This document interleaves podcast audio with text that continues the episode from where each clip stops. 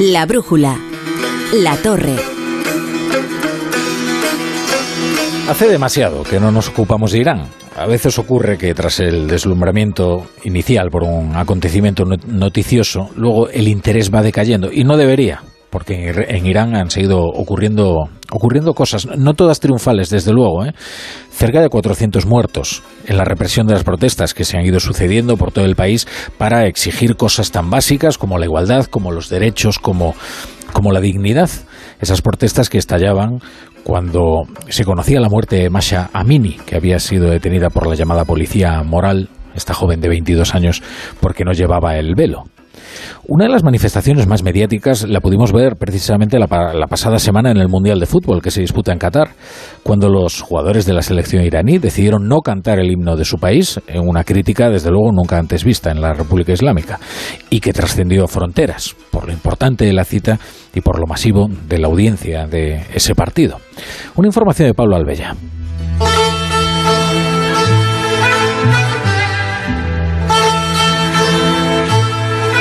La semana pasada, un tribunal de Teherán emitió la última sentencia de muerte contra una persona por participar en las protestas antigubernamentales que inundan el país.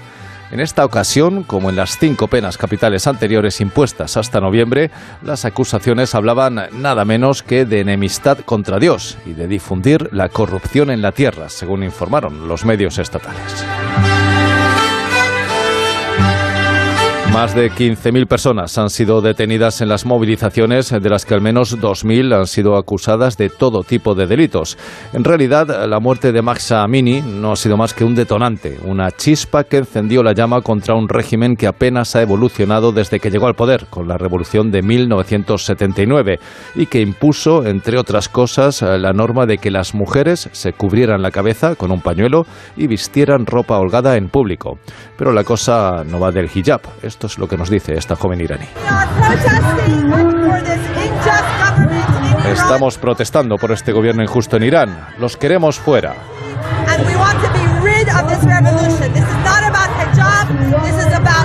Esto no es sobre el hijab, es sobre un cambio de régimen, nos dice la joven. Habría que preguntarse si de verdad algo está cambiando en Irán o si todo va a quedar en un eco lejano después de que las revueltas escampen, pierdan fuerza y lentamente desaparezcan. Lo visto en el Mundial de Qatar puede darnos una pista por inédito. Estas eran las palabras del capitán de la selección, Ehsan Haksafi, midiendo muy bien sus palabras justo antes de salir al campo y no cantar el himno en señal de protesta.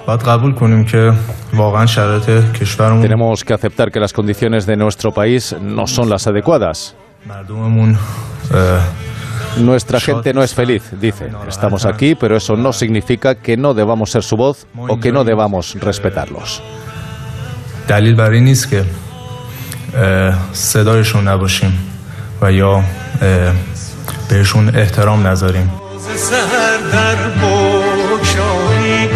Lo que parece claro es que muchos iraníes han perdido el miedo y también han mostrado su rabia, porque se corea mujeres, vida y libertad, pero también este es el año de la sangre, el final de Jamenei.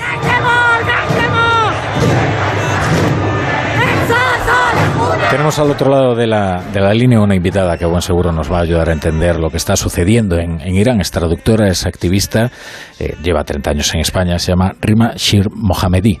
Rima, eh, ¿qué tal? Buenas tardes. Buenas tardes, ¿qué tal estáis? Bien, bien. Eh, suele ocurrir a veces, decía que llevamos mucho tiempo sin ocuparnos de, Irán y es verdad que tras el deslumbramiento inicial no suele ocurrir a los periodistas que abandonamos una noticia aunque siga produciéndose, en fin, hechos noticiosos que deberíamos relatar. Eh, no sé si la euforia inicial se ha visto correspondida con el paso del tiempo, es decir, ¿algo puede cambiar con estas protestas o han ido languideciendo y la represión finalmente triunfará? Bueno, en realidad, como bien, como decías antes, ha ido cambiando y ha, ido tomando forma a medida que pasa el tiempo, se van uniéndose más y más voces. O sea, esto empezó con las protestas, luego hubo una huelga eh, nacional, ha habido una convocatoria eh, constante por parte de los universitarios, los jóvenes de distintos barrios de las ciudades principales del país. La Kurdistán está completo, o sea, está ahora mismo realmente lo que está pasando en Kurdistán es un auténtico genocidio. Han entrado los agentes en las casas de las personas para detenerles, para matar, no han tenido, eh, no, han tenido piedad en, en, ninguna de las ciudades importantes de Kurdistán y entonces a medida que pasa el tiempo hay cada vez más y más personas. Lo último es la huelga de los camioneros, que desde el primer día muchos iraníes estaban esperando eh, que los camioneros se unieran a esta huelga general. Y los universitarios siguen sin ir a las clases y obviamente como antes mencionabais, el tema del mundial ha creado una ola nueva entre las personas. o, sea que sí ha tenido un gran valor, ¿no? El gesto de la selección nacional de fútbol de Irán. O sea, yo diría que todo lo contrario en el sentido de que eh, muchos se están preguntando qué está pasando en el país para que el, la gente vaya a, um, vaya, o sea, tome el partido, o sea, como de alguna manera vaya a favor de la selección rival. Claro. Date cuenta que ayer todo Irán estaba celebrando la victoria de Estados Unidos. Hmm. Y, unos amigos hoy me decían, madre mía, e-, esto ha sido un clamor para decirle al mundo, odiamos este régimen. Eso es insólito, desde luego, sí. Exacto, y a su selección nacional, porque ellos tenían la oportunidad de, de, hacer algo a favor del pueblo iraní y no lo hicieron. Lo hicieron una sola vez, pero hay que tener en cuenta que en los dos otros partidos que hubo, cantaron el himno. Y sacaron esa noticia de que nuestras familias están amenazadas, que no cabe duda, todo el mundo está amenazado en Irán, eh, pero ellos, sus familiares están amenazados, siendo ellos, cada uno de ellos, un auténtico influencer con un montón de seguidores y unos recursos económicos considerables, pero los que están realmente bajo amenaza son la gente que está recibiendo las balas en las calles de Irán. Y aún así dan la cara, claro. Claro. Bueno, hemos visto que puede que no se produzcan cambios legislativos, ¿no? Pero sí hemos visto eh, cambios en las costumbres, incluso en el respeto que se tiene a determinadas figuras, ¿no? Por ejemplo, hemos visto también cómo se le pierde el respeto a clérigos, ¿no?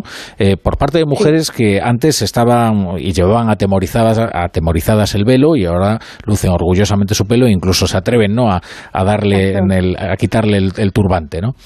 Exacto, sí, sí, realmente esos son como pequeños eh, gestos externos donde, donde se muestra claramente la valentía de la gente, porque la gente que hace eso, yo le decía a unos amigos hace poco, les decía, pero no penséis que es una broma eso, eso significa años de cárcel, en algunos casos te pueden poner un, un delito eh, cuya, cuya condena es la pena de muerte. Eso de hacer el, el, quitarle el turbante a un clérigo es, es, muy fuerte, es una cosa, es muy atrevido por parte de la gente.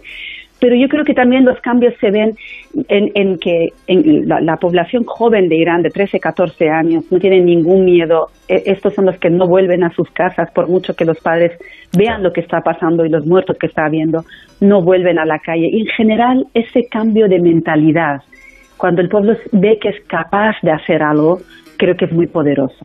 Bueno, pues a ver si ese cambio de mentalidad además trae también un cambio estructural largamente esperado en, en, Irán. Rima Shir Mohamedi, eh, muchas gracias por estar, por estar hoy aquí en La Brújula. Gracias a vosotros.